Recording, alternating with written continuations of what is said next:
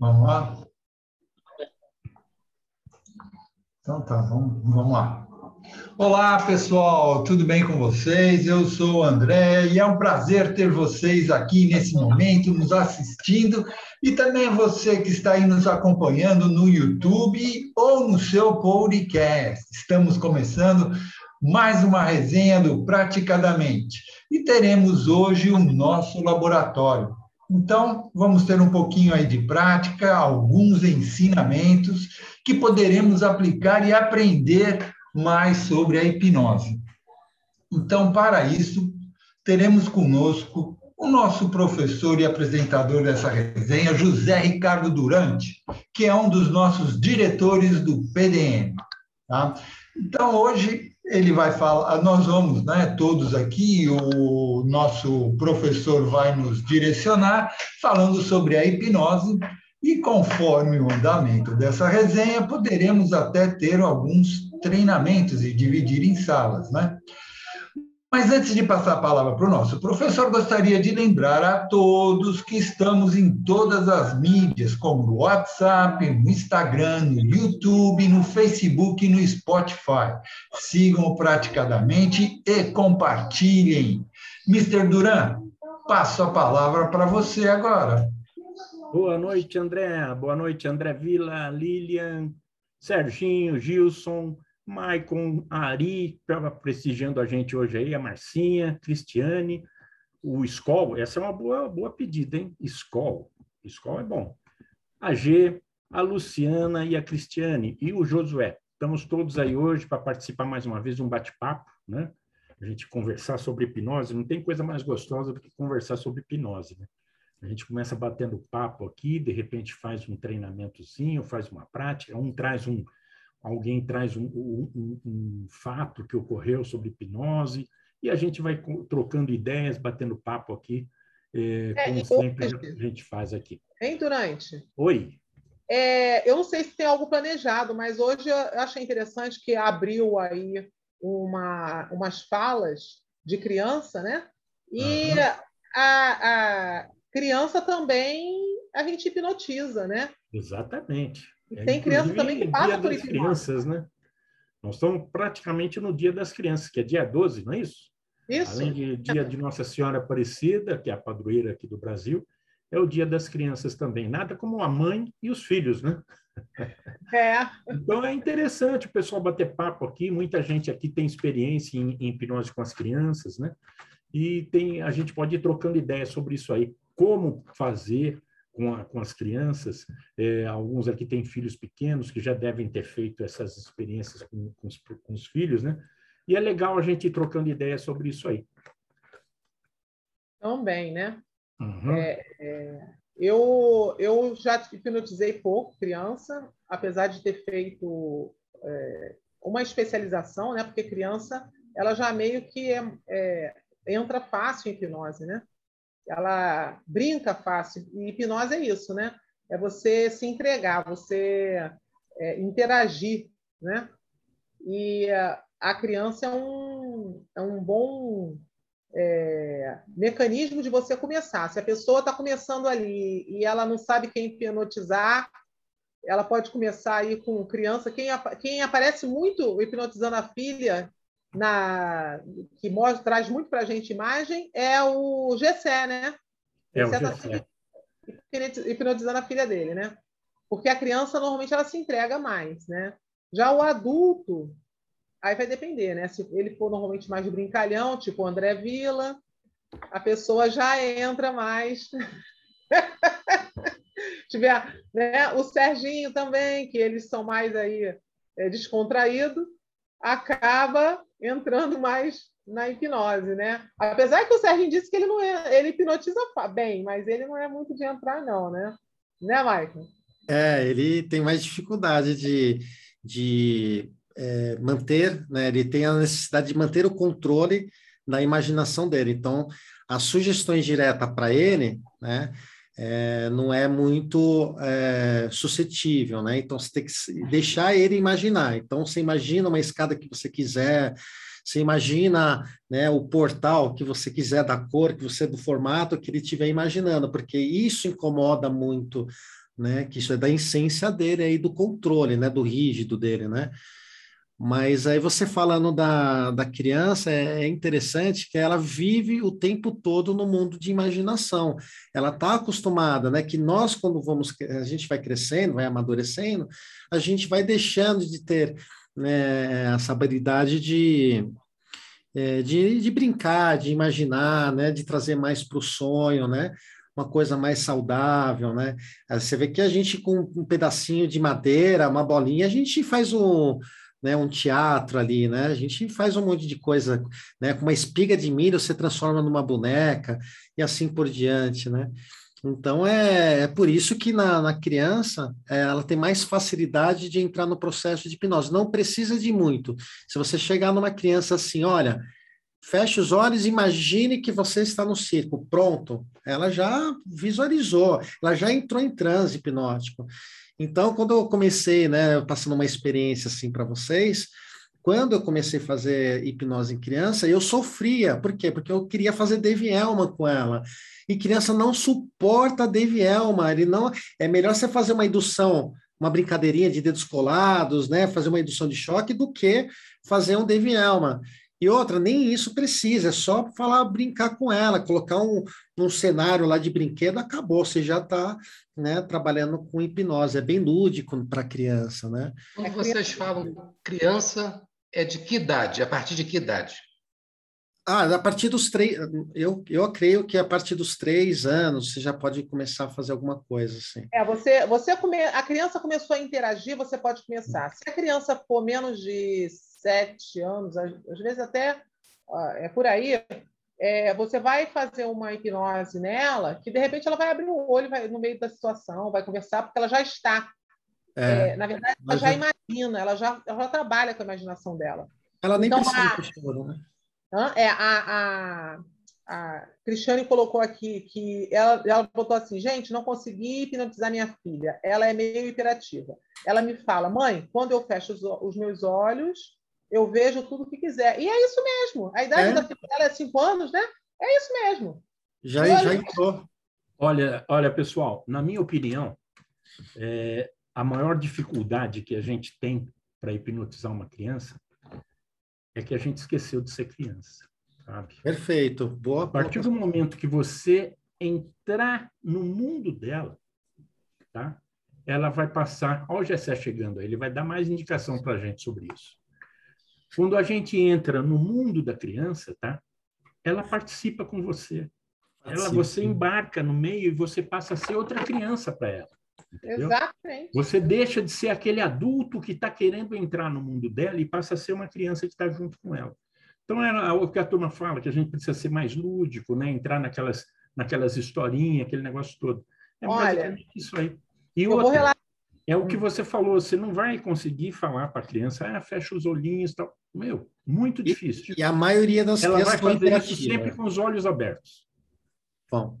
Ela entra em hipnose com os olhos abertos.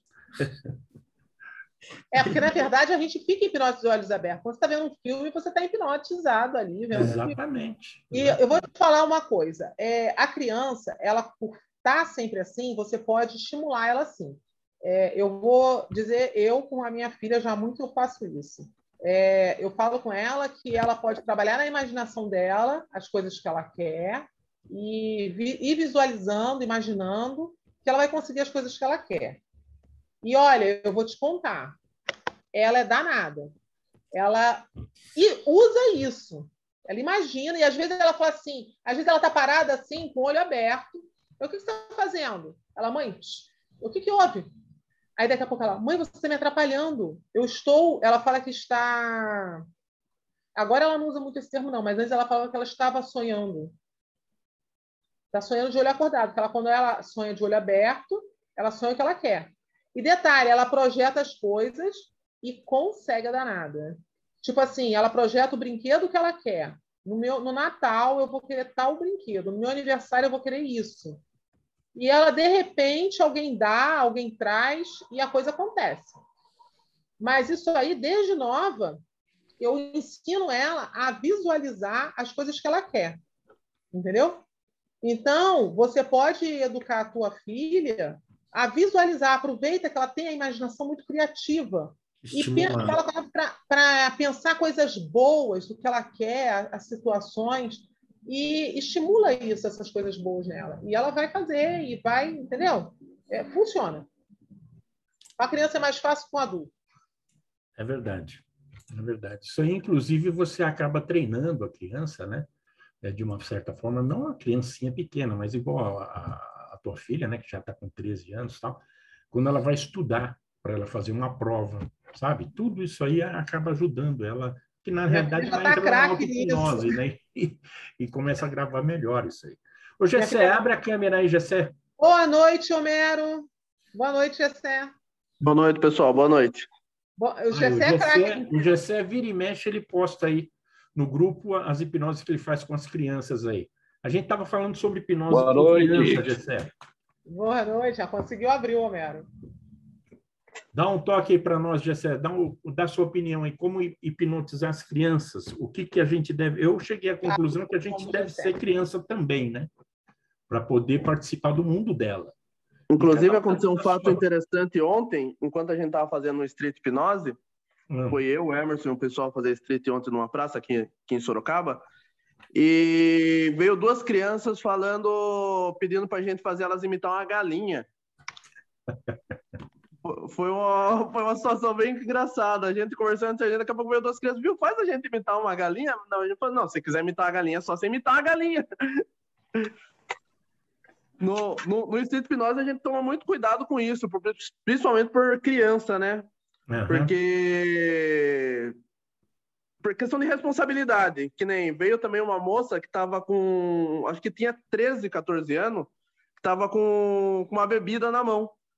Agora me diga se, imagina se a gente hipnotiza a menina lá e depois aparece a menina bêbada em algum vídeo, alguma coisa, e os pais da menina vendo. Então, eu, alguns cuidados que a gente tem que tomar com certeza também. Minha filha, ela tem 12 anos, indo para 13 também, vira e mexe, faço hipnose com ela. E tudo que vocês falaram, tipo assim, só assina embaixo. Não tem. A criança por si só é, é bem mais fácil de hipnotizar, porque o fator crítico dela já, já é bem reduzido, né? Então, se você falar que tem uma. A única coisa diferente é falar nas palavras da criança. Se você, em vez de você. Porque, tipo assim, uma criança não tem como a gente ficar falando, vai aprofundando mais e mais, e agora isso aquilo, usar os termos que a gente usa normalmente. Então a gente só tem que usar mais na, no mundo da criança, né? Seja com uma cola, com um pó mágico, ou, ou como eu já fiz com um garoto já para colar a mão dele, eu falei que era a teia do Homem-Aranha que colava a mão dele e colou a mão do garoto. Então, tentando conversar com ele para ver o que, que é melhor para eles. Numa conversa com uma criança, você já tem uma ideia mais ou menos do que, que a criança assiste, o que, que ela acha legal. Então, você vai aproveitando tudo isso. Legal, legal. Ou seja, a gente tem que falar, como, como todo mundo fala, e, e, a verdade é essa, né? Que hipnose é foco, concentração e comunicação. Então, para você se comunicar com uma criança, você tem que falar com uma criança, né? igual ela e participar com ela. Exatamente. É, na, na verdade, tipo assim, essa questão da comunicação, eu acho que, tipo assim, não é só com a criança, mas é dependente do, do, do, povo que você está falando, né? Que nem, é, teve uma época que eu estava fazendo um trabalho para a igreja e eu falava com o pessoal, viu, não adianta vocês quererem chegar num grupo de jovens de skatista, todo mundo de terno, com a Bíblia no braço do braço, é legal, tal, você passar a palavra para eles, mas você tem que entrar no mundo desses jovens. Então você tem que falar com, às vezes, com uma gíria que nem eles, vai ter que andar um pouco mais descolado como eles. E assim acontece na hipnose. Se você quer fazer com uma criança, fale com uma criança. Você quer fazer com um grupo mais descolado, fale de uma forma mais descolada. Então, conforme for o tipo de pessoa, você vai adaptando. É, olha só, eu tenho um afilhadinho, já até falei dele aqui uma vez, que eu, eu tento fazer com ele, porque eu quero ajudar muito ele. Ele tem cinco anos, né? E é um menino que passa por muitos traumas com os pais, um casal novos, né? E usa droga. E eu tento ajudar ele. Eu não consigo. Ele é muito agitado. O que, que acontece? Ele adora, você falou Homem-Aranha, eu lembrei dele. Ele adora Homem-Aranha, Zorro, o motoqueiro fantasma. Então eu começo a entrar nesse mundo dele. Só que acontece? Quando eu começo a falar, Rapaz, ele já está pulando no sofá dizendo que é Homem-Aranha. Aí quando eu, não, vamos, o motoqueiro fantasma, ele já está na moto, já está correndo em casa. Então, eu não consigo, acabo me perdendo, ele porque ele não para, ele, ele, ele traz na mente dele a cena e ele fica muito agitado, pulando, entendeu? Então, nesse caso aí, o que, que vocês sugerem? Com crianças desse jeito? A minha percepção, a criança não precisa ficar parada. Você pode trabalhar com ela em movimento. Perfeito. É, né? Você é, é, conversando e interagindo e brincando, você entrando no personagem. Como ele tem essa situação que você falou, você pode é, criar para ele uma âncora é, de uma pedra poderosa, de uma situação em que ele tenha uma, um, um bem-estar numa situação ruim, ele transforme aquilo. Porque a criança, se você é, ensinar ela, ah, a pequenininha dele lá, se você ensinar é, é, é a, a, criança a, a, ir, a ver esse lado positivo, a ver esse bem-estar, ele, ele começar a ressignificar as coisas ruins da vida dele, entendeu? Já de pequeno, começar a fazer ressignificação, ele aprender essas ressignificações, entendeu? É legal isso. Entendi. É. Ô, Josué, é, Josué, você pode aproveitar esses super-heróis dele, tá? E ver qual é o poder do Homem-Aranha. Qual que é o poder do, do sei lá, do, do, do herói que ele tem. Tá? Motoqueiro fantasma. Ótimo. Qual que é o motor, que, qual, qual o poder? Pergunta para a criança qual que é o poder que ele tem. Tá? E esse poder, ó, então a partir de agora, o motoqueiro fantasma com esse poder vai te ajudar a superar tal coisa, tá? É. Não sei quais os, os, problemas que ela pode estar tendo, mas ele, com o olhão aberto, ele vai assumir isso aí, entendeu? Eu acho que é uma boa você tentar isso aí. Sim, legal. É Porque é você, você não se preocupe com ele estar tá doido, correndo para um lado para o outro. Ele já está em hipnose, pô. Porque você tocou no assunto para ele, ele já entrou no personagem. Tá? É. Então, esse personagem vai ajudá-lo nos problemas dele. Entendeu? Você tem que criar uma metáfora legal aí, que é, uma metáfora que dê certo na cabeça dele. Entendeu? Só, só cuidado para não é, só cuidado para não transferir o poder do do, super, do herói para ele. Para ele. Não, exato. É. Entendeu? É que nem o Durante falou, dá esses poderes, né, o poder do personagem, né, que vai transformar ele, né? Não que ele vai ter o poder.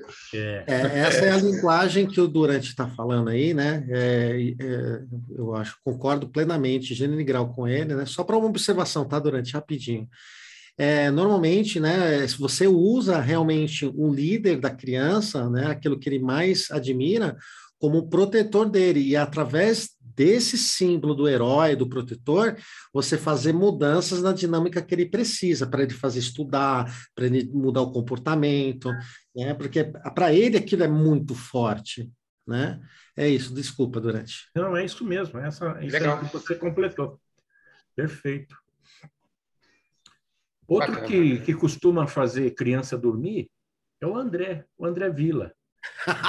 Quando, ele está é, quietinho ali, né? É, está quietinho. Aí o netinho dele começa a fazer muita bagunça, ele pega e, e faz o hipnose do netinho, mostra o netinho tá lá assim, ó, desmaiado. mas, ele, mas... Um ano. É, na verdade, eu, eu, eu pratico nele mesmo, né? Ele, ele chegou, eu tô cuidando dele, ele não, não dormia, era sempre muito irritado e tudo mais, então comecei a, a praticar aquilo que assistia, da, fazer modelagem da, das aulas de mesmerismo, comecei a aplicar. Então, aí eu fico zoando ele. Ele vai dormir, eu faço assim, não, agora você acorda, dá uma sacudida nele, para ter certeza que é. Agora você dorme.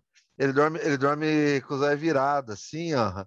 E, e, e, fica lá duas, três horas, tranquilo e acorda macio, acorda, acorda manso. É, eu, com, com essa, essa, hipnose verbal com criança que, que a gente faz, estabelece quando ele já se comunica, entende as coisas até adolescente, eu não tenho muito, muita afinidade, eu pulo, eu pulo essa fase. Mas quando você vai aplicar intenção positiva, engajamento, concentração, não é que funciona mesmo. Eu estava fazendo com a minha cachorra. Mas perdeu a graça, né? Eu falei assim, deixa eu fazer com a criança para ver se é engraçado. E foi. E foi. A cachorra ia, pof. O gato também, pof. Falei assim, não é que esse negócio é bacana? Aí eu peguei o menino e falei assim, isso aqui não vai dar certo. E faço, e faço. É, é, tem hora que ele até encosta, ele vai, começa a cantar a música do, já, do, do, do Escravo de Jó, que é a, a eleita música, né? Ele já, puf. É, é três minutos. Três minutos papum, eu quero que você durma. Puf. É eu muito engraçado. Muito, eu gosto muito de usar, é, no caso com a minha filha, eu que eu ensinei ela, é, quando ela está é, agitada por conta de fazer prova, né? Tem que fazer prova e não, não, aquela coisa, não sabe se vai, ah, não sei, ou então ela quer estudar, mas não sabe. É, eu já fiz umas dinâmicas com ela que ela já mesmo já aplica as dinâmicas nela, né? Que é pegar o livro e se concentrar de que tudo que está é, é, tá naquele livro ela vai lembrar. É, aí eu uso o livro como âncora, eu uso uma dinâmica assim e ela tem se saído bem, entendeu? A danada tem se saído bem. Então, assim. Funciona. É, eu, eu uso isso já. Eu, engraçado, antes de conhecer a hipnose, eu já usava algumas coisas que eu não sabia que era uma hipnose, entendeu? E aí depois eu fui aprendendo que era, era hipnose. Uma coisa bacana, assim, né? Já que vocês estão falando de crianças, né? é, um, um, processo que também é, é, hipnose, né? Só que de uma forma é, diferente, né? É você fazer o sleep talk, né? Sleep talk é você sugerir de forma é, é, ativa, né? Direta e indireta, né? Sugestões, né? Melhor trabalhar com as indiretas, né? É, porque senão você pode transferir uma causa para um outro lugar que aí você não consegue, aí você acaba gerando outros problemas, né? Então, as sugestões indiretas, né, no Sleep Talk, estão naqueles 30 minutos, né, que já está dormindo, né, ele já está entrando no, na, no sono REM ali, quase ali, né, no, acho que é no beta, se não me engano. Não sei, agora esqueci qual que é o... É, o, Aí é o, solta aquela o, sugestão tipo suco de limão. É o, é o segundo é estágio. né? Isso, é o segundo estágio do sono, né? É aos 30 primeiros. Alfa, né? O melhor, o melhor momento é o alfa para ele, ele pegar. É, você tem que esperar os 30 de... minutos, porque ele não é. pode ter, passar ali para uma outra etapa do sono, senão ele não consegue é, é, é escutar, né? Aí ele, ele desconecta o ouvido. Mas os 30 primeiros minutos, esperar esses 30 minutos, e aí você começa a entrar com sugestões indiretas. É fantástico isso funciona, né? E você pode fazer isso no seu domínio, porque ele vai estar tá lá dormindo, né? Então você vai ter muito pra mais. Para criança ou para esposa? Para os dois. Vai comprar cerveja para mim amanhã, não vai ter jeito. É, o seguinte: se você falar é, coisas que vá contra o princípio da pessoa, não faz sucesso. Tem que saber usar a, a linguagem correta, né? Ah, sim, tem que usar a linguagem correta, mas é, essa questão aí de fazer coisas, né? Bom, é, dar ordens, essas coisas, você não vai, entendeu? Você tem que fortalecer a autoestima. É que para uma criança, Líria, é, é diferente, porque a vigília dela não está formada. Então, você tem que tomar muito cuidado naquilo que você fala, porque pode entrar, sim, com ela fazer alguma coisa inapropriada, né? Igual que o Durante estava falando, ou quem que falou aí, o André, né? para tomar uhum. cuidado para não sugerir para ele virar o herói. Então, tudo isso, uhum. Esse mecanismo de defesa ainda não está formado. Então, é perigoso ter que saber administrar essas sugestões mesmo. Hein? Espera só um pouquinho, nós estamos num sleep talk aqui com o Ari. O Ari está dormindo. Começar a mandar sugestão. O Ari, acorda, Ari, acorda, Ari. Olha o limão, o limão já apareceu pro, pro Gerson. Sim. Eu tô pensando de fazer esse sleep talk com a minha filha para ela largar a chupeta. Funciona. Funciona. Porque eu já tentei de tudo, não consegui, sabe? Então eu vou tentar isso.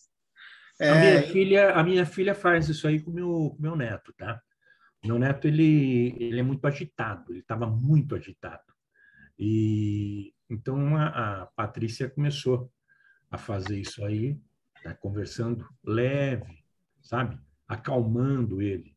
E deu um resultado. Ele parou um pouco com aquela loucura que ele tinha, entendeu? É difícil você pegar um moleque aí de cinco anos, você tentar, né? Porque o moleque pula para tudo quanto é lado. Eu ainda incentivo, né? não, tem que deixar, tem que deixar para a coisa. Mas o, eu dei a dica para ela, pô, falar de amor, que você gosta muito do teu filho, que, você, que ele é muito querido, essas coisas todas, dá muito, dá fortalecer ele nesse ponto, né? Isso Olha, eu tive uma experiência quando eu era mais nova, em 1900, que tinha que tinha uma acha que a Marcinha tia... deve ter uns 62 anos aí, ó. É. Aí tinha uma tia que ela reunia a parte da família, né? E nós íamos todos para casa da irmã dela, né? Outra tia. E então tinha criança, adolescente, adulto fazendo a mesma dinâmica. Só que era para um lado mais holístico, né? Que ela usava uh, a luz apropriada, incenso, musiquinha, e o negócio guiado. Hoje em dia eu já entendo uh, a utilização de hipnose nisso, porque ela fazia ela fazia algumas dinâmicas, tipo assim, como tinha muito criança e pré-adolescente, essas coisas, uh, a gente fazia uns exercícios de, de, assim, os primeiros exercícios, né?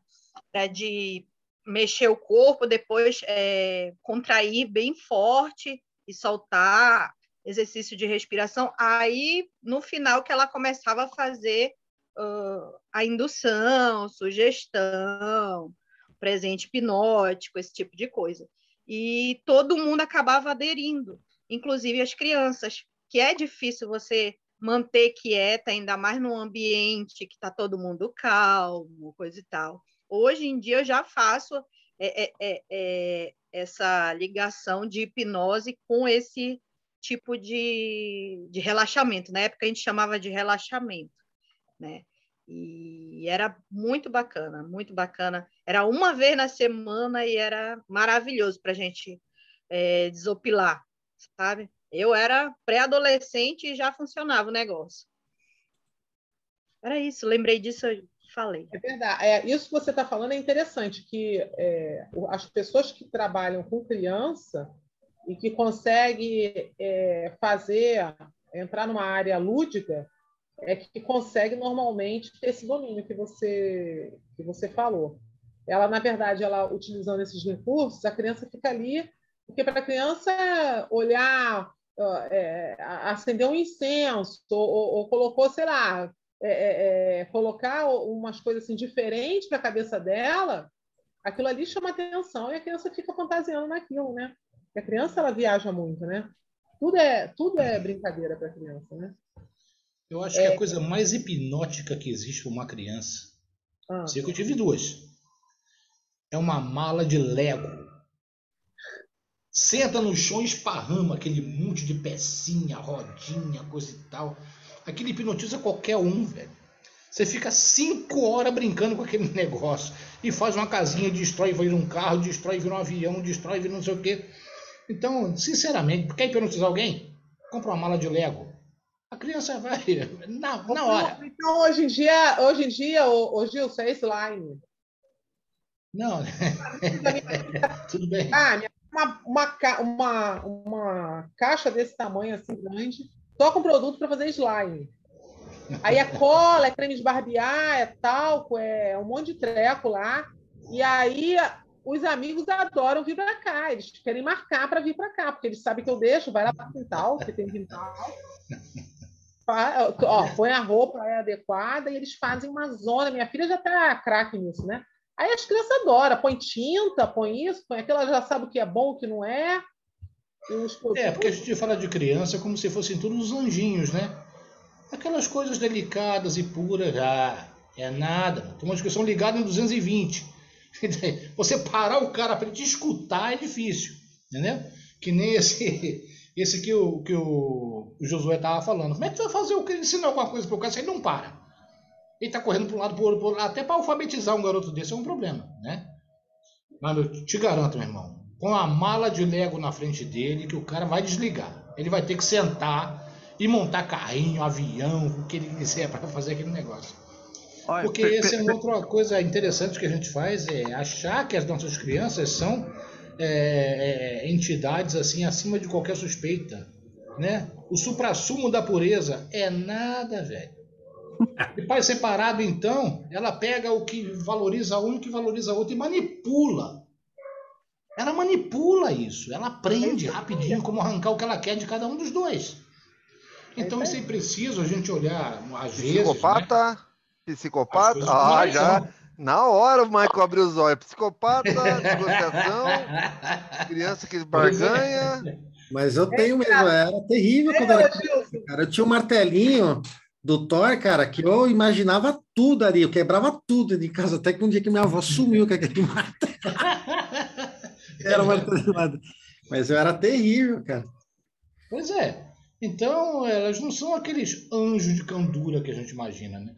Tem alguns que são, parece aquele. Já viram aquele bichinho do Tais? Aquele do, do, do, do Pernalonga? Aquele é, Tais Marinha, que estão é, destruindo tudo. Elas são assim, cara. É o demônio da sobrinha, por exemplo, que ela nunca pediu nada para ninguém. É, a gente botou o baleiro em cima da geladeira. Ela olhava para o baleiro. Você acha que ela pediu alguém para pegar o baleiro para ela? Nada. Ela empurrava uma cadeira, em cima da cadeira botava uma almofada, em cima de outra coisa e ia escalando aquilo até chegar em cima da geladeira, entendeu? Então, olha só, uma criança dessa, você não pode tirar o olho, um segundo sequer. Porque ou ela se mata ou mata alguém. Então, é, pois é, é, é, é difícil lidar com isso, né? É, a, a... é mais fácil fazer terapia do pai para ele tentar não enlouquecer do que da criança. É, a filha do meu primo tá, é, é, desse top aí. Ela tem um ano e pouco. A, ela é terrível. Ela pega, ela quer subir no lugar, ela pega os livros, ela é pequenininha, pega os livros para subir no armário, põe um em cima do outro. A, a, a meu primo que eu tinha chegado, olhou, ela só vive roxa, né? É, se mete, cai, né? Para subir, estava assim, em cima dos livros, para subir no armário. A, a, a bichinha pequenininha, um ano e pouco. Mas ela inventa. Abre, entra dentro do armário e fica lá dentro do armário com as coisas dela, assim, inventa, pequenininha. Tem umas criatividade, uma criatividade maravilhosa. Não, e o engraçado é que quando a gente contrariava cai, ele, ele sentava e ficava a cabeça no chão. Então, desculpa, Durante, perdão. Não, não, pode continuar. E não, é só isso. Ele sentava, daquele jeito que as crianças sentam, né? Chegava no chão e pum, com a testa. Ele fez aniversário de um ano, tudo filmado, com uma mancha roxa desse tamanho aqui. E era um é jeito o que eu estava falando dizer, aqui. Eu gostei, entendeu? É o que eu estava falando, que, que essas crianças aí, eu até, eu acho que até uns sete anos, parece que essa molecada é tudo de borracha, né? Não, porque você vê os tombos que leva, sabe? Tombo que você vira e fala assim, morreu, morreu. Ah, o cara levanta como se nada tivesse acontecido. Eu quase morro do coração. Vi o meu, meu, meu neto cair de cima da mesa, de costas. Eu falei, puta, foi que nada, o cara saiu, fez uma carinha feia assim saiu correndo para pegar a bicicleta. Eu falei, puta vida, não tem jeito. É que a gravidade não deve ser tão cruel com eles como é com a gente, né, cara? Ah, imagina eu cair num negócio desse. Nunca mais eu levanto na minha vida. Eu posso dar uma sugestão? É, já que a gente está falando de criança tal, que tal, não sei se vai ser esse momento ou depois, de a gente propor aqui no grupo, né, quem gostaria de passar pelo processo de hipnose, e fazer uma alucinação né, da pessoa se tornar uma criança. Aí é uma boa. Uma boa. É uma pergunta que eu gosto muito de fazer quando atendo, por exemplo, até em casa, é qual é a lembrança mais bebezinha que você tem? Mais antiga? Eu e tenho. tem gente que só consegue lembrar de sete anos para frente. Olha só. Eu Cara, tenho uma lembrança de dois anos, três anos, cinco anos, você não lembra nada, nada só de sete anos para frente. Olha, pessoal, eu tenho uma lembrança, eu tenho uma lembrança que ela me acompanhava e eu me preocupava com aquilo lá, até que um dia eu, eu achava que eu estava fantasiando com isso aí. Até que um dia, a minha mãe era viva ainda, eu fui conversar com ela e perguntei sobre o assunto. Ela regalou um olho desse tamanho, ela, ela nem ela estava acreditando. Eu era de colo. E eu lembro, porque o meu pai morreu muito cedo. O meu pai morreu, eu tinha nove meses de idade. Tá? Não tinha nem um ano. Eu lembro de estar no colo dele. Tá? E um fato interessante, que eles tinham um bar numa, num bairro aqui em São Paulo chamado Anastácio. E esse bairro ficava próximo a, ao frigorífico Armor, que existia na época. E na época, os, os bois vinham de, de caminhão para o frigorífico. E eles e o meu pai e minha mãe tinham um bar nessa, nessa, nesse, nesse bairro lá do Anastácio. E aí o que, que acontecia? Eles abriam um bar cedo e o pessoal que vinha, esses boiadeiros aí, nos caminhões boiadeiros, paravam lá para tomar café. Tá? E eu lembro, rapaz, nitidamente, até a cor da roupa, tudo. Eu lembro que meu pai me pegou no colo, estava no colo, e me pegou e colocou dentro do caminhão, sabe? Sabe quando finge que vai colocar dentro do caminhão junto com os bois? E tirou, sabe? E a minha mãe comeu meu pai de esporro. Eu lembro disso. Ela xingou, ele brigou com ele, tá? E eu fiquei com isso na cabeça, até que um dia eu perguntei para minha mãe. E ela confirmou, cara. Sabe? Eu falei, meu Deus do céu. É um, assim, também é só é só esse flash. Porque a gente lembra de flashzinho, né? Não lembra do, do caso todo. É um negócio interessante isso aí. E eu fiquei com isso aí na cabeça. E, e é, é a lembrança que eu tenho mais antiga da minha vida, é essa daí. Eu acho que eu devia ter o quê? Sete meses de bebê de colo. É muito. Não, louco. vai ser difícil de ganhar, cara. Vai ser difícil de ganhar com a lembrança meu, tão antiga.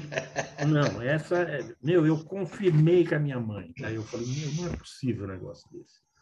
Eu, eu lembrava, porque era a única lembrança que eu trazia, sabe, do rosto do meu pai. Tá? Ele usava aquele bigodinho de mineirinho, sabe aqueles mineirinhos, o famoso mineirinho almoça quieto? Certo. Bigodinho fininho, aparadinho e tal. Eu lembro Almoça quieto ou come quieto? É come quieto. Sérgio, Sérgio. Mas é muito interessante, rapaz. Muito interessante. É, esse bigode aí, Durante? Do Sérgio? É. O Serginho está com um bigodinho aí, né? É, é o bigode. ainda foi do tempo que o leiteiro, existia um leiteiro. O cara deixava dois frascos, dois, duas garrafas de leite. Era litro. Na litro. porta de casa, né? Minha mãe pegava, botava os cascos vazios e ele levava os vazios e deixava dois cheios. E eu consigo lembrar disso, cara. É, sei lá, eu devia ter também dois anos de idade, ou qualquer coisa parecida. E também que eu ganhei um velocípede, que eu não descobria para que servia o guidão. Então eu pedalava até a parede, descia, virava o velocípede, sentava e pedalava até a outra, descia. eu lembro isso não, mas claramente. é muito gostoso, viu, rapaz? Quem mais tem lembrança bebezinha aí? Eu, eu não lembro bebezinho, não. Eu estava na alfabetização, eu me alfabetizei cedo, acho que cinco anos eu tinha, e eu tinha um papagaio. Lá em casa tinha um papagaio. Ele mostrando leite lá, ó. Eu tinha um papagaio. E o papagaio, eu, ele, ele repetia tudo, me chamava meu nome e tal. E eu cantava uma música de alfabetização que falava A, E, I, O, U. Só que ele, quando ele cantava também, só que ele não falava o I. Eu lembro de eu sempre falando com ele, Louro, a letra I, louro. I, é, A, E, I, O, U. E o louro falava A, E, O, U. Alguém hipnotizou ele e mandou ele esquecer o I. É, esqueceu o I. alguma arara, alguma arara hipnóloga passou lá. Mas ah. cinco anos, cinco anos, você já era muito, muito crescidinho. Você lembrou com três Só anos? Só festa de dois anos, três anos, quatro anos, você não lembra? Só festa de aniversário? Não, a Marcinha lembrou com três anos que ela botou aqui no chat. Lembrei da escolinha com três anos. Eu, eu, eu alfabetizei cedo, então isso foi antes dos seis. Deve ter sido com cinco anos, que era no CA, é, é, antes da alfabetização, né? CA, né? Na minha época era CA. Que eu lembre, né? Aí durante ela perdeu um pedaço da vida dela, a gente ainda lembra. É, lembramos ainda, hein? Você falou é. esse negócio de leite, o, Gilson. Eu fiz, me fez lembrar aqui que lá acontecia isso lá em casa também, sabe? No, no, no bairro que eu morava. O, deixava o leite do lado de fora e era aquele leite aqui, aqui em São Paulo era o leite paulista, era uma garrafa meio ovalada assim, né? E ela tinha uma tampinha uma tampinha de, de alumínio, tá? Uma tampinha de alumínio. E eu lembro que uma vez, pô, eu no, nos, nos meus da minha casa eu não fazia isso, né? Mas eu peguei e ia no vizinha e furava o, o negócio e tomava o leite no bico, como se ninguém fosse descobrir, sabe? Sabe aquele crime perfeito? Meu, a vizinha me dedurou, eu tomei um cacete da minha veinha. A minha mãe me deu uma surra, Eu perdi a vontade de tomar leite. Eu falei, nunca mais tomo leite na minha vida. uma recordação legal, cara. É, meu Deus do céu, é muita aprontação, né? Travessura, né, cara? Travessura de criança, isso é um negócio muito interessante. Esse mês de outubro eu tenho reparado, não sei se é né, o mês das crianças, o pessoal falando, o pessoal anda falando muito em trabalhar a criança interior, né? Várias correntes, não só da hipnose, o pessoal falando muito de criança interior, trabalhar a criança interior. Você é, entra no, no, no Insta, é muito isso, né? É, trabalhar a criança. É, eu acho que o mês de outubro deixou o pessoal aí com a criança aflorada. É importante, né? É importante, realmente, que é a base, né, para a gente, né? Mas também eu acho que a parte de adolescente também não é mole, não. E a criança interior chutava a canela dos outros, aí. Quer trabalhar isso mesmo? Ah, vou te falar. E o Michael, que hoje está calado, deu câimbra na língua do cara, mano. Não, é que eu falo pra caramba se eu ficar é falando. Tu nunca foi criança, tu já nasceu desse tamanho barbado, não foi isso? eu, se eu falar para você da minha infância aqui, vocês vão ficar, achar que eu sou. Sabe aquele, sabe aquele filme do Menino Maluquinho lá? O Menino Maluquinho, não. É, o Menino Maluquinho do livro também. É, referência sobre Michael. Menino Maluquinho, ou Pestinha. Aquele do Ziraldo? É, é. Aprontava, ele aprontava. Eu era terrível, assim, eu, eu tinha muita energia, né? E eu tinha que gastar aquela energia. Então, como eu não tinha onde gastar, eu aprontava. Eu procurava, eu era terrível mesmo. Mas eu é isso. O professor né? André, cara, o professor André contou uma história dessa. Ele fez uma, aprontou uma lá, o pai dele botou ele de costa para a parede, na cozinha escura, para ele pensar no que ele tinha feito. Só que o pai dele esqueceu de dizer como ele tinha que pensar, né? A única coisa que ele pensava era, pô, como é que eu vou fazer para ele não me pegar de novo? Esse negócio é muito legal. então tem que ser, tem que ter, contar a historinha toda, né? Deixa cara. Você é. vai para lá pensar as coisas erradas que você fez e não vai fazer de novo. Ele pensava, como é que eu vou fazer para ele não me pegar? É. Eu sei que aqui é um canal assim, né, mais para hipnose clássica, assim, né? mas é, é um, uma coisa que eu, eu lembrei, eu acho que eu tenho que falar aqui para vocês, né? Funciona, eu testei isso, e a, a Lilian estava falando sobre a criança interior. É, assim, certíssimo. Hoje, né, a gente está nessa dinâmica de cada vez né, trazer esse autoconhecimento, e a única forma de fazer isso acontecer, de curar nossas traumatizações, perdão, é você entrar em contato com a sua criança ferida. Isso aí é certo de tudo, porque as nossas traumatizações estão na nossa, nossa infância, no período traumático é da infância. Então, quem né, ouvir a sua criança né, reclamando, chorando ali, você vai resolver muitas questões traumáticas. Né? Então, existe uma, uma, uma técnica que eu apliquei, acho, achei foi, foi uma técnica fantástica gente. Eu nunca tinha feito algo tão surpreendente. E se vocês puderem ter essa oportunidade ainda de fazer isso, né, com seus pais, se tiverem os pais vivos ainda, façam. O que, que eu fiz? Eu tinha uns quatro eventos ou cinco eventos que até hoje me assombravam da minha criança. Coisas que eu não tolerei, que eu não gostei e que isso me machucou. Eu, adulto, eu compreendo as atitudes, as dinâmicas do passado dos meus pais, mas né, a minha criança interna, ela não entendeu. Então, o que, que eu fiz? É uma técnica, gente, é uma técnica de ouro para vocês fazerem os atendimentos de vocês. Você vai chamar os seus pais, quem tiver os pais ou o cuidador, você vai sentar lá na mesa e vai falar assim: olha, eu preciso fazer um processo terapêutico, não se assuste, tá, tá tudo bem. Aí você, como adulto, supervisionando a sua criança, porque ela tá, né, chateada, tá com bronca, e você vai falar para os seus pais aquilo que realmente aquilo te machucou, mas sem culpá-los, né? Se, se, vocês vão ver a diferença no dia seguinte para você. Acabou, aquilo que eu guardava sumiu, desapareceu aquela dor que eu tinha. Né? Minha criança, era a minha criança que estava com essa dor mas eu não eu não preciso buscar respostas dos meus pais, mas o desabafo daquela criança precisa ser dito, precisa ser, precisa falar, precisa ser ouvida. E para mim fez toda a diferença. Gente, tenho 44 anos carregando isso desde então, já pensou? Né?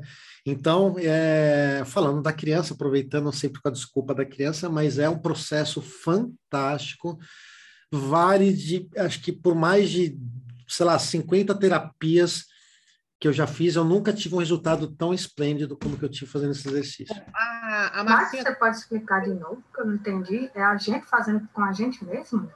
É, você mentalmente, é adulto, a gente imagina os assim, pais... É, deixa eu te explicar assim melhor. Você é adulto, né? Você tem uma criança ferida lá dentro, uma metáfora isso. Na verdade, a gente tem né, essa criança, todos nós temos. Então, essa dinâmica é o seguinte: a sua criança interna precisa falar algumas coisas que não ficou legal lá quando, na infância dela. E aí você, adulto, supervisionando ela para né, que você precisa controlar ela, né? E deixar ela falar o que, que aconteceu para os teus pais que não ficou legal, né? Eu, eu tenho várias dinâmicas lá, eu vou contar uma para vocês. Eu tinha um o, minha avó tinha é, dado dinheiro para a gente comprar o pirulito, né? Sabe aquele pirulito do Chaves, grandão? Então a gente foi lá correndo, meus dois irmãos, eu sou o filho do meio. Chegamos lá, compramos o pirulito, aí todo mundo feliz saindo correndo. Aí o meu irmão mais velho me passou a perna e eu caí, quebrou o pirulito. E eu saí chorando, chegando em casa, querendo que os meus pais resolvessem. E os meus pais não resolveram, deixaram eu com o pirulito quebrado. Eu sei que é infantil, mas é minha criança que estava lá, né? Ela, até hoje ela estava sofrendo com isso. E ela precisava pôr aquilo para fora, falar, falar que não foi justo isso, né? Que aquele pirulito precisava ser reposto, né? De alguma forma, né? os pais dado atenção devida. Então, olha só que interessante, uma coisa boba, mas isso me prejudicando, fazendo eu pensar, e quem sabe as dinâmicas que eu estava criando com referência nessa traumatização né? Mas é uma, uma, uma, lembrança viva minha, então eu trouxe e acabou o problema, né? Então, assim, eu falei cinco, né? Vocês com certeza devem ter também a de vocês. Ô, e faz. A, a Marcinha colocou no chat um negócio que eu achei interessante. Ela colocou assim: ó, existe não culpar os pais num desabafo desses? Não é para culpar. Não saber separar. Isso, na hora você, adulto, vai conversar com ela, né, mentalmente, seja, não é questão de culpar, e sim se desabafar, entende? Aí, para você se livrar disso, existem outros exercícios também. Existem a carta que você pode escrever se os pais já faleceram, Existe dinâmicas com brinquedo que você vai fazer para a pessoa né, colocar aquela energia para se desfazer daquele, daquele sentimento. Mas essa eu garanto para vocês, fazem que a criança não vai querer culpar os pais. A Marcinha está Só... perguntando se não é, então não é pessoalmente. É pessoalmente.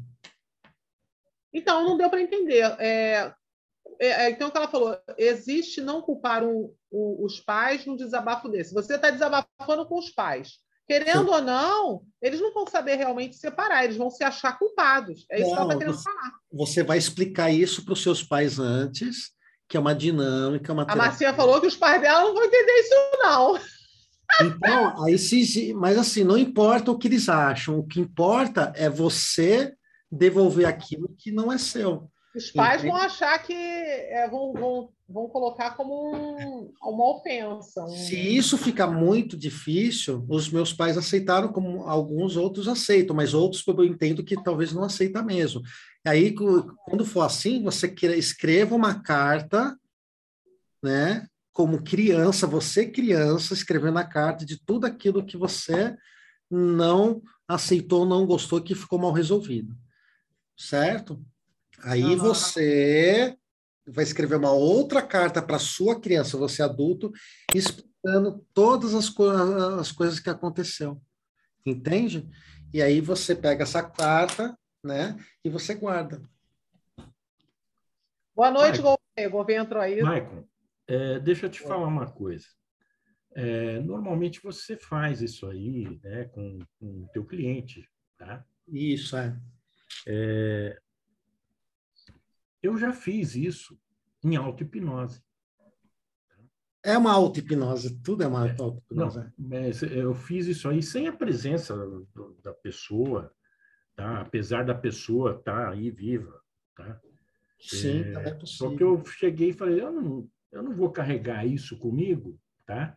E nem quero, eu tiro fora, tá? E com, com criança, é, eu já me encontrei com a minha criança, tá? Então você conversa com ela. Sim, então é. você pode, inclusive, fazer numa auto-hipnose, tá?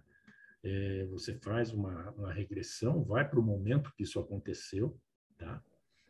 Vai para o momento que isso aconteceu e você, como adulto, conversa com a criança, explica para a criança o que, que aconteceu, aquilo machucou ela, você vai é, fazer a, o adulto explicar para a criança, e se for o caso, chama o pai ou a mãe, quem seja, no, na auto-hipnose, entendeu? Sim. No lugar seguro e conversa ali.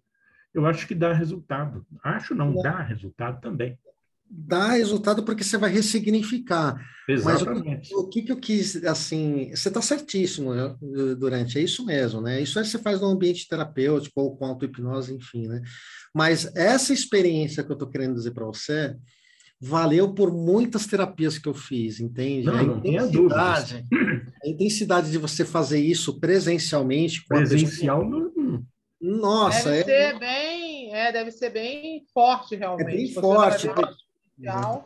É, não que a, o que o Durante está falando, no, né, no, lógico que funciona, é o que a gente faz o tempo todo, né? No, Agora tem que ver o seguinte, como a Marcinha falou, no caso dela, né? Ela disse que a mãe dela é muito sensível. Se ela faz uma situação dela só com a mãe dela, a mãe dela vai ficar muito magoada. Vai. Entendeu? Pode ser. Ah, mas, ó, eu vou falar uma coisa: a maioria das coisas que eu falei para eles, eles nem lembravam. Aí eu fiz isso, é, tá bom. Ah, então paciência, né? Desculpa, né? Mas eu não lembro, filho. Entendeu? Porque é coisa da nossa criança, imagina. É a criança eles... nossa que fica ferida, eles não estão é, Não é eles. exatamente. Quem estava ferido é a criança. Você me lembrou dizer, hein? Que o pessoal fala assim: olha, eu não sei porque tô. O pai, né? Eu não sei porque eu estou batendo, mas você vai saber porque está apanhando. é porque é exatamente o que o Durante falou. Perfeito. Perfeito, Línia, que o Durante falou. É a sua criança que está ferida, não é os seus pais.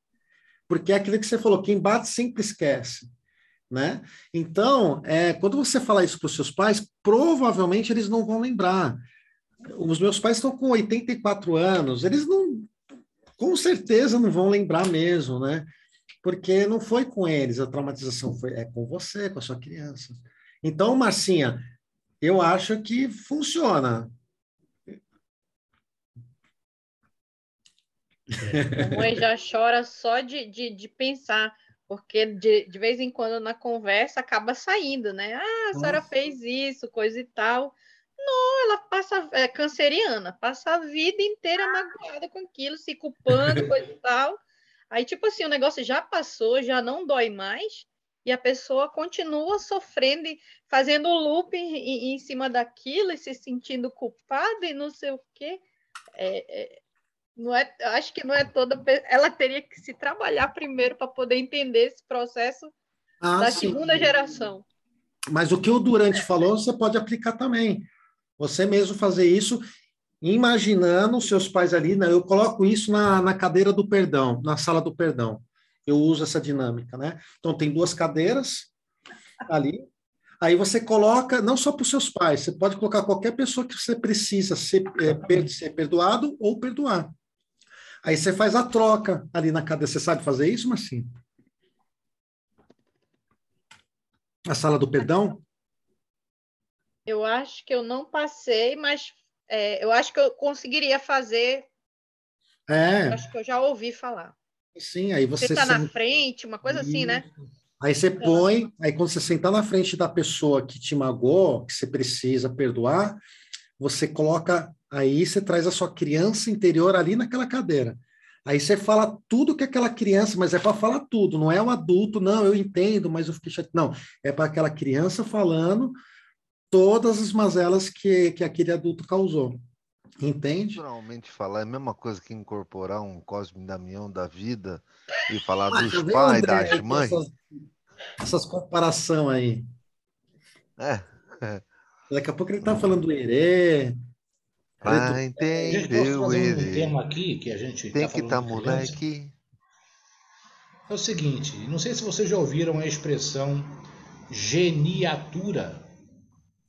Ou seja, é um estudo que tenta correlacionar a ordem de nascimento com a personalidade das pessoas. Ou seja, o que há comum em todo filho único? Né? Se é que há alguma coisa em comum. O que há em comum entre o primeiro filho, o segundo filho, o terceiro filho? Né? Esse seria um tema muito legal para a gente debater, para a gente discutir. Porque Já tem muita falar. gente grande pensando nisso, viu? Já ouvi falar sobre isso, sim. É bem interessante. É um tema bem interessante. Sim. Então, Deixa por eu exemplo, o nosso amigo Maicon, como segundo filho, é, ele precisou disputar o amor dos pais. Espera aí, que agora que eu vi o Gilson falando. É Desculpa, isso? Gilson, repete para mim, eu estava perdido, eu estava olhando aqui. Outra Oi, pessoa. bolinhas de sabão. Geniatura, certo? Certo. Ou seja, é uma ciência que tenta correlacionar a ordem de nascimento Sim, essa parte com aspectos vi, né? da personalidade de, das pessoas. Uhum. Né? Ou seja, o que, que todo filho único tem em comum em termos de personalidade? Primeiros filhos têm algo em comum? Segundos filhos, terceiros filhos, e por diante, né? É, e, por exemplo, é, eu tenho estudado isso um pouco, tá? Porque eu acho que isso poderia ser muito interessante no set terapêutico, né? Sim. Quando você está yeah. né, tratando uma pessoa e vai lá dizer, ah, eu, sou, eu tenho um irmão mais velho e um mais novo, eu sou o segundo. Opa!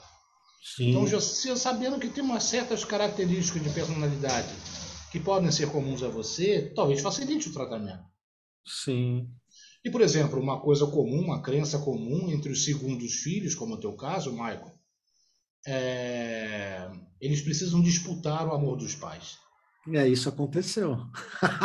pois é, o, isso aconteceu. O, o, mais velho, é, um é da mãe, o outro é do pai, e o meio fica Exato. perdido.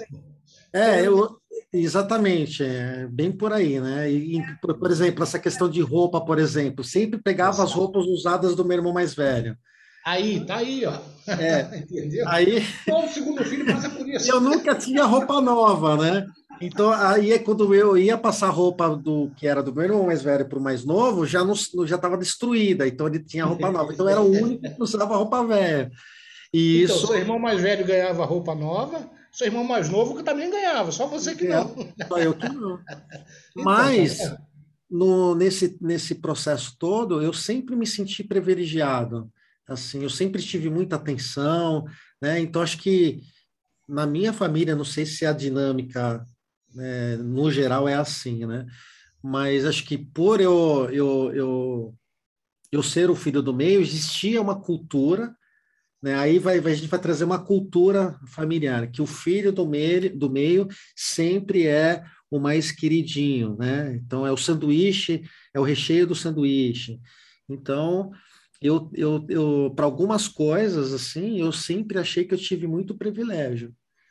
Né? É, o mais queridinho será sempre aquele que os pais elegerem como o mais queridinho. Né? Normalmente o mais frágil. É. Ou seja, o caçula. mas é, se nós Não, pensarmos mas... isso aí, uma é. característica comum dos filhos do meio, por exemplo, é ser conciliador. Né? É tentar, oh, cara, deixa é ser terapeuta. olha isso aqui, por aí vai, entendeu? é, os filhos mais velhos tentam sempre provar a sua é, é, primogenitura. Né? Autoridade. Né? Exato. Então o pai investe mais neles, né? o pai faz planos para ele. Então é, é, eles têm esse privilégio, digamos assim. Sim, é, isso faz sentido. A compensação vira uma responsabilidade. Sim. O pai aposta mais nele e exige mais dele. E muitas vezes é responsabilidade dele tomar conta do irmão mais novo, coisa que ele não pediu para fazer. É. Né? Ele tem que ser é exemplo para os outros irmãos, né? Ele é obrigado a fazer. O mais velho passa a ser exemplo para os outros irmãos. É, tá aí. Sabe qual é a sensação? Vocês falando disso, Gilson, você falando agora, eu começando a buscar aqui nas minhas memórias, realmente você é um largado, o filho do meio, né? Você não é nada, né? Isso é verdade. Eu acho que é o mais peste. É, ele coloca os pais para se distrair com o mais velho e o mais novo. É, é aquele que vem ele apronta calado e ninguém... Encomenda. A sensação é que você fica no limbo, né? Você não sabe é. direito o que você tem o poder de ficar Esse invisível é quando risco. quiser. Tem. Você não saber onde é o seu lugar. Né? Exatamente. Né? Você, o que espaço eu ocupo nessa família, entendeu? Exato. É, é. qual é o, o quanto de afeto que eu recebo? O que, que eu tenho que fazer para ser amado? Isso, você era do meio, Gil? Eu estava pensando a mesma coisa, está defendendo demais do meio. É, também. Advogado do diabo do filho do meio agora, tá assim. Mas o filho do meio é o que tem mais criatividade, o que tem mais capacidade no futuro. Mas, ah, ah, é o Gilson, é do meio. É do meio esse aí. É, não, eu sou mais velho. Mas há uma questão da diferença de idade entre um irmão e outro. Né? Sim. Não adianta, se você for sete, oito anos mais velho que seu irmão mais novo, não, é. ele é o primogênito. Entendeu? Na verdade é essa. Você não, ele nunca vai ver em você um rival.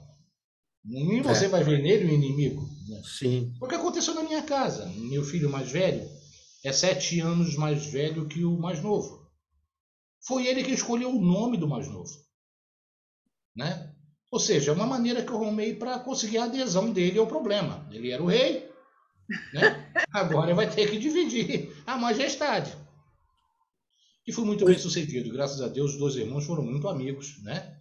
Mas quando a diferença é pequena, ali, é. dois, três anos, a porrada come. Olha, como eu aqui né? em casa, assim, foi se assim. Se o mais velho se sentir responsável e não revidar, ou seja, só tomar conta, por quê? Porque eu sou o mais velho, responsável, ele é um pequenininho, ele sofre. Mas nem todos têm essa. Ô, Gilson, você, ô, Gilson, você falou um negócio o saco, dou-lhe um cascudo. Né? Aí quantas vezes o mais novo se machuca e é o mais velho que apanha? Que tinha que ter tomado conta do mais novo. Né? É. E você Ô, também Gilson. fica sem saber direito onde é o seu lugar. O que, que espaço que eu ocupo nessa família, pelo amor de Deus? É, eu sou filho, eu sou pai, eu sou cuidador, eu sou o quê? É. Ou seja, tanta coisa que essa geniatura nos ensina que vale a pena ser estudada, viu?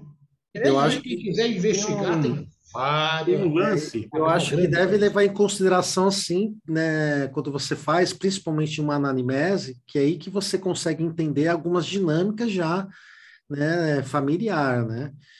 É, eu faço você... sempre isso. Em que, você... que posição você ocupa nessa família, geniatura aí? Perfeito. Mas de vez em quando você pega uma família com sete, né? o, cara, o cara é o filho número seis. Eu, Mas olha que interessante, você falando isso. isso.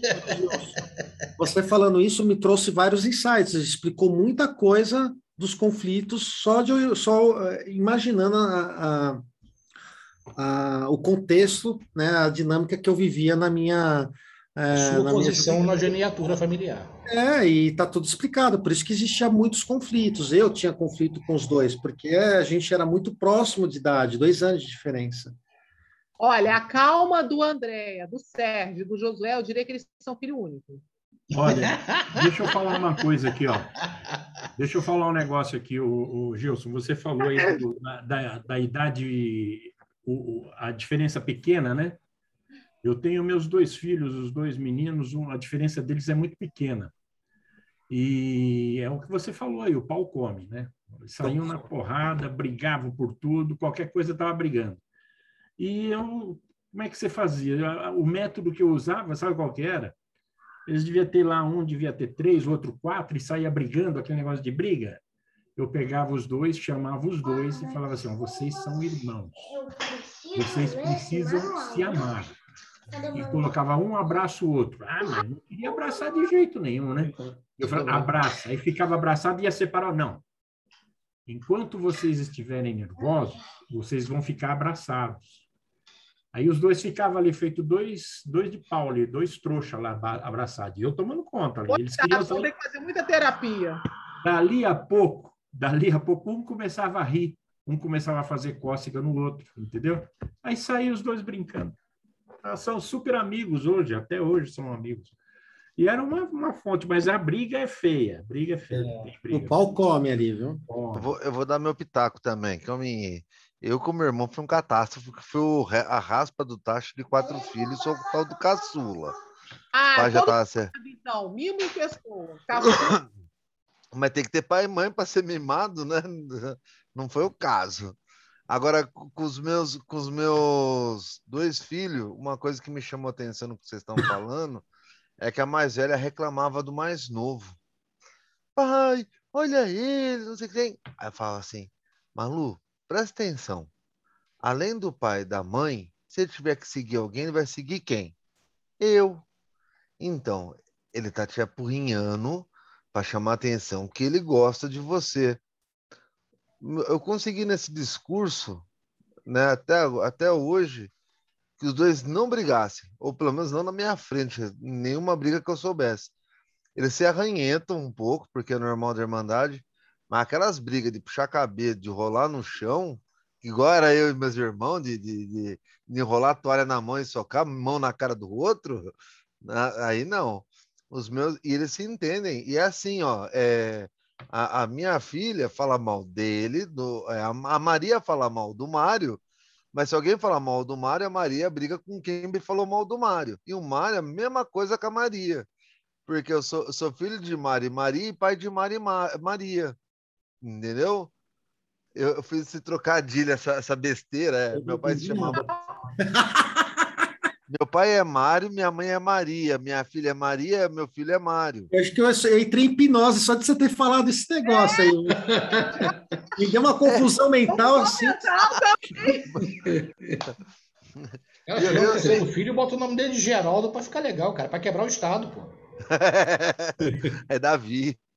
Mas hoje, deixa eu falar uma coisa para você. Você colocou um negócio aqui no chat Olha aqui, ó, temos que entender o seguinte, que para ser advogado precisamos estudar, fazer faculdade, passar na OAB. Para qualquer formação precisamos estudar e ser diplomáticos, porém, para ser pai e mãe, não temos curso. Apenas colocamos no mundo os filhos e viramos pai e mãe, né? É. Não vem, você não tem uma, uma cartilhazinha de como ser pai e mãe. É, Governo, você é uma moscada de noiva, tem curso de marido e mulher, de de, de primeira comunhão, mas para ser mãe, ser pai, não isso, tem Isso é uma roscada. Tem curso é. até de hipnose, cara, olha só. Né? Mas não adianta, a criança não vem com manual de instrução, não tem jeito. Não, não vem. É. E, não, e tem uma teclinha também, aquela. aquela a cara do Michael, há controvérsias hoje. Não consegue é. também, não. Não, tô ocupado agora. Tá, tá montado já, Davi. Só uma tapadinha lá. Agora você pega os dois. Segura os dois com o, a criança. O Durante. Oi. É, durante. Oba. Desculpa, eu estou no trânsito aqui. Ah. O cachorro está comigo, como vocês podem perceber. Tem filho também. É, tem filho também, quatro patas. Só para concluir, e nós temos um, hoje ainda, na atual conjuntura dos nossos jovens de hoje, muitos pais que passaram, como nós passamos aquela situação lá de, de um chamado mertiolate, né? Aquela, aquela, aquilo lá doía pra caramba. Então, eu, eu, eu sou um, que réu confesso, que falo que meu filho nunca ia usar aquilo porque doía muito. E eu pequei algumas vezes e não passar o mertiolate no meu filho. Então, é, a gente tem algumas coisas que foram colocadas para nós na nossa época, dos nossos pais, que mesmo assim foi a, foi a criação deles, e que nós não colocamos nos jovens de hoje, e nós perdemos completamente, muitas vezes, a mão. Verdade. Né? Eu então, acho, Gouveia, eu acho que você deve passar numa farmácia hoje, comprar óleo de figo de bacalhau e começar hoje. hoje. Mas o metiolate hoje não é como que na nossa época, cara. Mas é, o óleo de figo de bacalhau continua igual. Todo mundo aqui já tomou essa bagaça. Então, quer dizer, é umas coisas que, na realidade, você passou e você não colocou. E a gente tinha que ter, teria que ter isso aí. E aí hoje eu entendo por que isso. Tem muitas crianças que hoje não entendem o, o, o a regra do perder, né? Você perdeu, tu se te ganhou, porque é muito fácil, porque muitos pais hoje trabalham, pai e mãe trabalham, e eles colocam para o filho, dão para o filho aquilo que eles não dão. Então, eles dão bens materiais. E aí nós criamos esse monte de jovens que não respeitam os pais, ou bete bênção, não tem nem respeito aos adultos sim Então, quer dizer... Sabe, Gouveia, que eu acho que já está começando um, um, processo de uma nova geração. Porque, por exemplo, como você falou, na época dos nossos pais, o que faltavam neles era, é, é, era comunicação. Na nossa época é comunicação, mas hoje em dia quem está tendo filhos é, é, é agora está procurando saber mais sobre como é, preparar o seu filho para inteligência emocional. Quer dizer, há pelo menos uma busca de um entendimento melhor para ser aplicado nas crianças que estão, sei lá, até quatro anos hoje em dia. Né? Eu acho que todos os fatores anteriores sejam é, criados, que criaram crianças feridas, seja elas é, da, da idade de vocês ou da minha, uh, de, um, de uma forma diferente, mais batalhadora, coisa e tal, e um pouco mais jovem, é, mais acomodado, daqueles que moram com os pais a vida toda. Inclusive, a minha mãe mora comigo, mas é ela que mora comigo. É, é, ela que mora comigo, é diferente. A cara do Michael. Claro, que fique claro. É, que fique claro, que fique claro. Há controvérsias. Não, que fique claro. Ela separou, veio morar comigo, então... Ela virou canguru, vai lá, tu tá dentro da bolsa, não sai nunca, Ela né? tá certo, a sua, a sua, mãe não é, a sua mãe não é transferência da sua mãe para você, né? O que Pode colocar essa transferência. Você tem que se posicionar, né? Não quer? Entendeu? Sim. Tipo assim, não, a sua mãe não, tá certo. você. Você se posicionou, não que você saiu da sua casa e foi morar novamente com a sua mãe. Entendeu? Nesse sentido que eu tô falando. Então, certo. as regras são outras. A sua casa, aqui são meus, meus modos Meu operantes. pudim, né? Sim, são meus modos operantes. Se eu tivesse na sua casa, seria o modus operandi da minha mãe. Ela veio que mora com a minha, ó, aqui é forma, dessa forma, né? Ué, entendeu? E eu penso dessa forma, né? É verdade. Mas, Mas é difícil também. É não dela, vou te mentir, nem pegar. te enganar. É difícil realmente tu ainda não, não entrar no ritmo de pai e de mãe. É, tu tem as tuas, aí, o, teu, o teu espaço, tua, né? a tua rotina, coisa e tal. Aí chega uma hora que concilia direito. Mas dentro ainda tem aquele negócio de respeito, hábitos, coisas que, que, que levou muito tempo da tua vida naquele ritmo, né? Então, não é 100%, ah, é, é minha casa, minhas regras. Não é. Então, mas aí que tá, existe uma... É meio-meio. Existe uma Até dinâmica... mesmo porque, como ela mora comigo, eu quero que ela se sinta à vontade no lugar que ela tá. Entendeu? Existe uma dinâmica aí que precisa depois é, é, se atentar, né? porque aí essa, essa mudança né, de hábitos dentro da tua casa pode te prejudicar de alguma forma. Né? Não, é, não é quer dizer que eles estão aí, né? que eles não estão interferindo no seu modo de vida, no seu modo de agir, das coisas que você gosta de fazer. Interferiu sim. Né? Então, existe uma dinâmica aí que precisa né, dar atenção. Verdade. Mas, enfim, isso aí é... Eu vou aqui me atrever, desculpa, mas a definir esse conflito que a gente sofre em relação à nova geração. É uma palavrinha pequena, chama-se frustração. Nós aprendemos com as frustrações. Nós fomos frustrados em nossa educação. E uma série de coisas que a gente queria e não pôde ter, que a gente gostaria, mas não pôde fazer, que não deixavam a gente ser o que a gente queria, do jeito que queria, da maneira como ia. E hoje nossas crianças não têm mais tanta frustração portanto não sabe lidar com elas. Este é que é o problema. Essa nova geração lida mal com a frustração. Ou seja, não sofre aquela famosa castração né, da psicanálise, ali em torno dos 5 anos de idade, onde é necessário uma figura paterna que diga: chega, aqui você para. Existe outro, você não é sozinho nesse mundo. Você não é o senhor do universo.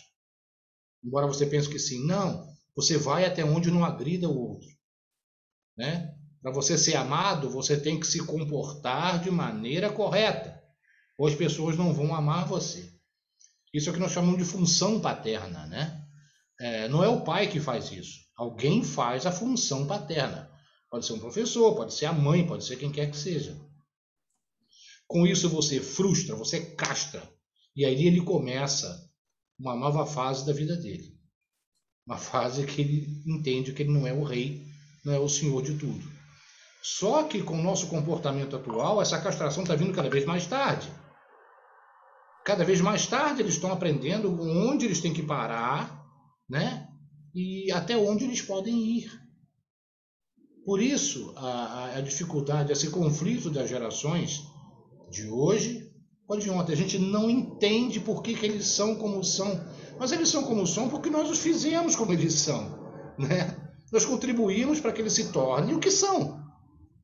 Então, é, a frustração é necessária. Absolutamente necessária. Para que haja a castração e ele possa tocar a vidinha dele em diante. Parece que ele possa eh, começar a estudar, a aprender, a fazer as coisas dele dentro de regras, dentro de limites pré-estabelecidos e que ele compreenda que para ele ser amado precisa seguir regras. Okay? É isso que eu ia falar, Gilson. Essa questão do, do limite é importante, né, para ele entender que ele não pode ter tudo aquilo que ele deseja. Ele tem que entender e lidar com essas frustrações que você bem disse aí, né? É, então, hoje, quando a criança ela se depara com essas limitações, ela fica né, descontrolada, né? É, então, isso gera outros, outras dinâmicas doentias, né? Enfim, aí o que, o que eu queria dizer aqui, será que a, a, por o excesso da nossa educação quando criança, a gente gera os nossos filhos, né, é, poupando eles dessas dores, né? Uma outra pergunta que eu posso, que eu gostaria de colocar aqui, né? Essas crianças que vêm né, nessa geração, será que elas estão mais habituadas a talvez é, de não exigir tanto como como a gente exigia, né? Então são coisas que eu vejo, né? É, eu vou dar a minha opinião com minha filha. Minha, minha filha nunca foi exigente com nada ela nunca deu trabalho, foi assim uma criança sensacional nesse, nesse ponto de vista. Nunca pediu brinquedo, o que ela ganhava estava bom, e não foi por não foi a minha educação como pai ou, ou da minha ex-mulher que fez com que ela entrasse nessa dinâmica. Ela sozinha trouxe isso. Aí eu vou trazer uma outra ideia assim: será que isso não transcende né, geneticamente esses ensinamentos? E sim, algum, já foi provado que alguns conhecimentos vêm da evolução através da genética. Ou, se a gente olhar para um lado mais profundo ainda, que nós desconhecemos, a ciência desconhece, o que transcende da, da espiritualidade para quem vá para esse, esse lado né, do, do, de outras vidas, né? Então é muito complexo a gente determinar qual é a forma certa e o porquê, né? A gente está descobrindo muitas coisas. Então, fica aí, ah, joguei aí a, a né? Não, isso é interessante. Agora, pegando um gancho. Não significa que a geração atual é pior do que a anterior. Pode é apenas diferente. Né? Não significa que eles são piores. Isso, né? é. Eu, quando me machucava, eu tentava me machucar, porque minha mãe vinha com aquele mertiolate, aquilo ardia igual demônio. Né? Mas a gente está buscando culpados. Quem será que, que é o culpado disso? Meu filho né? nunca mexeu no falta de pano. Filho meu não sabe o que é falta de pano. Olha, e quantas assaduras eu tive por causa daquele inferno, daquele troço. Né? Quantas mijadas eu dei no colo dos outros por causa disso, cara? Que usava fralda de pano com aquela coisa. Mas olha que, olha que interessante. A dificuldade né, gera a oportunidade, gera conhecimento, gera, você se aperfeiçoa, gera recurso. Sim. Então, é, toda limitação gera um recurso. Se um, um, aí vou te fazer uma analogia, não sei se cabe aqui. Se você, se você fica é, cego, né, outra crença limitante aqui, né? O que, que acontece? Você vai gerar recursos, você vai amplificar os sentidos, audição, olfato, né, paladar, tato. Você gera recursos. Então, através da dificuldade, você cresce, você se desenvolve. Então, deveria ser assim, como você bem disse, porque através dessas dificuldades você desenvolveu habilidades, mas também você trouxe sequela junto com isso. E essa geração que hoje vive, ela também gera, ela, ela, ela gera, ela se aperfeiçoou, mas gera sequelas também. Ela, ela também teve o seu aperfeiçoamento, eh, se aperfeiçoou por conta da nossa educação. Ela não trouxe umas mazelas que nós trazemos, mas ela adquiriu outras, né? Quantas coisas você deu à sua filha? Durante está querendo falar, gente. Perdoa, olha, olha. perdoa. Durante? O Durante é o nosso. Desesperada ali. Não consegue falar. De ficar em pé. Já levantou. Durante, você. Olha, presta atenção, gente. É, nós estamos falando aqui sobre criança. Tá? Por quê? Estamos no mês das crianças, né? E a gente falou, acabou de falar aqui, o Gilson muito bem lembrou, que a gente, às vezes, a gente está cometendo algum erro na criação das crianças de hoje. É, eu usaria aqui uma metáfora. Você vê uma, uma largata, uma lagarta, né, no, no, na pé da macieira lá, e ela está começando a, a tirar as, a, a sair, a virar uma borboleta. Aí, se você for lá e facilitar a vida dela, você vai matar essa borboleta. Tá? Ela tem que ter o tempo dela, ela tem que ter a dificuldade dela para ela sair e se crescer.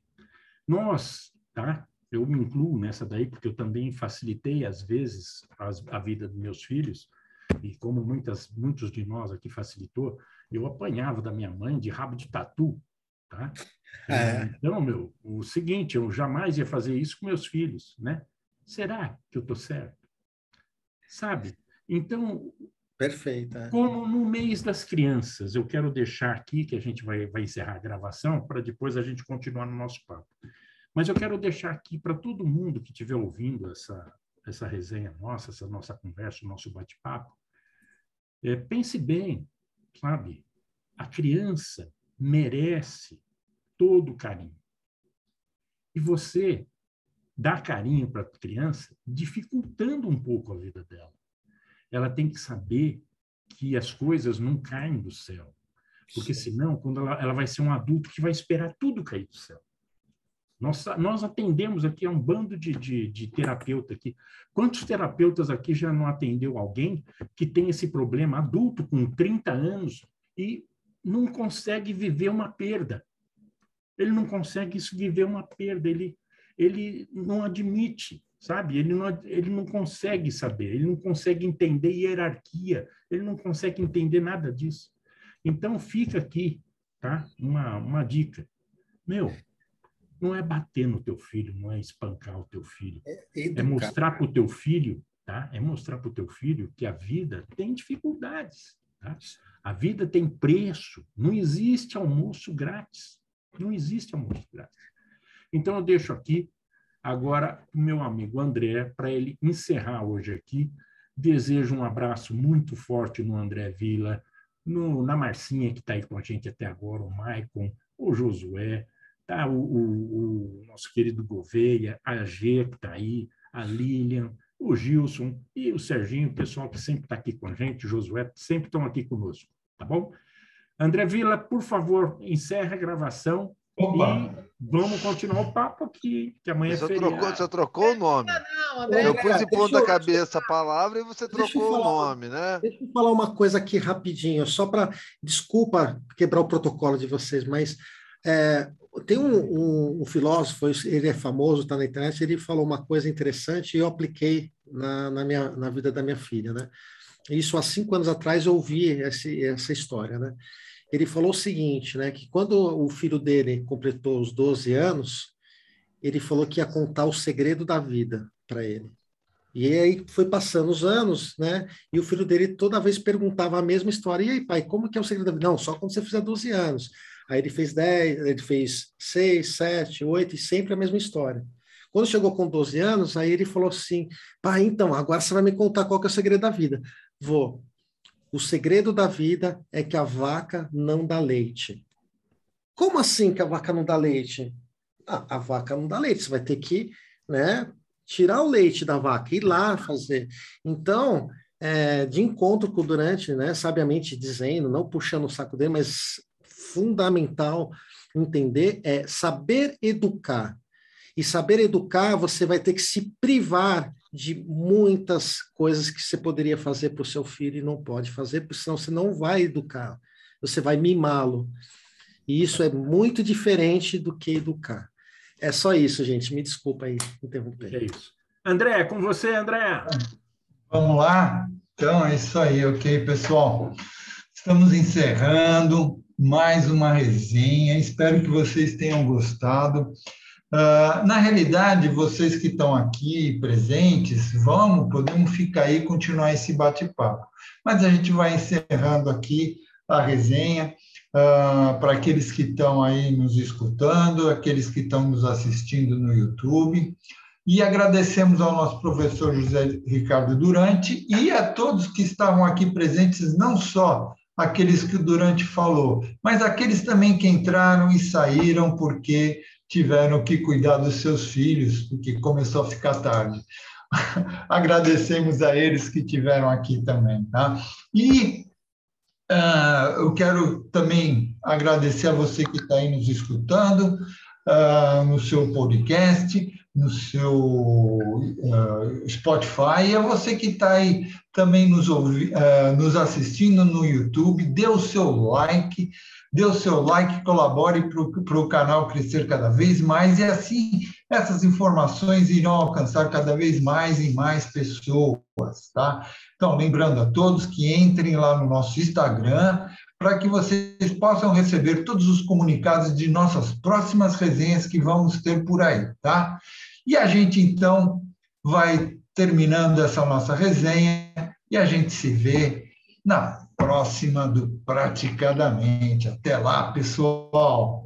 Tchau, tchau.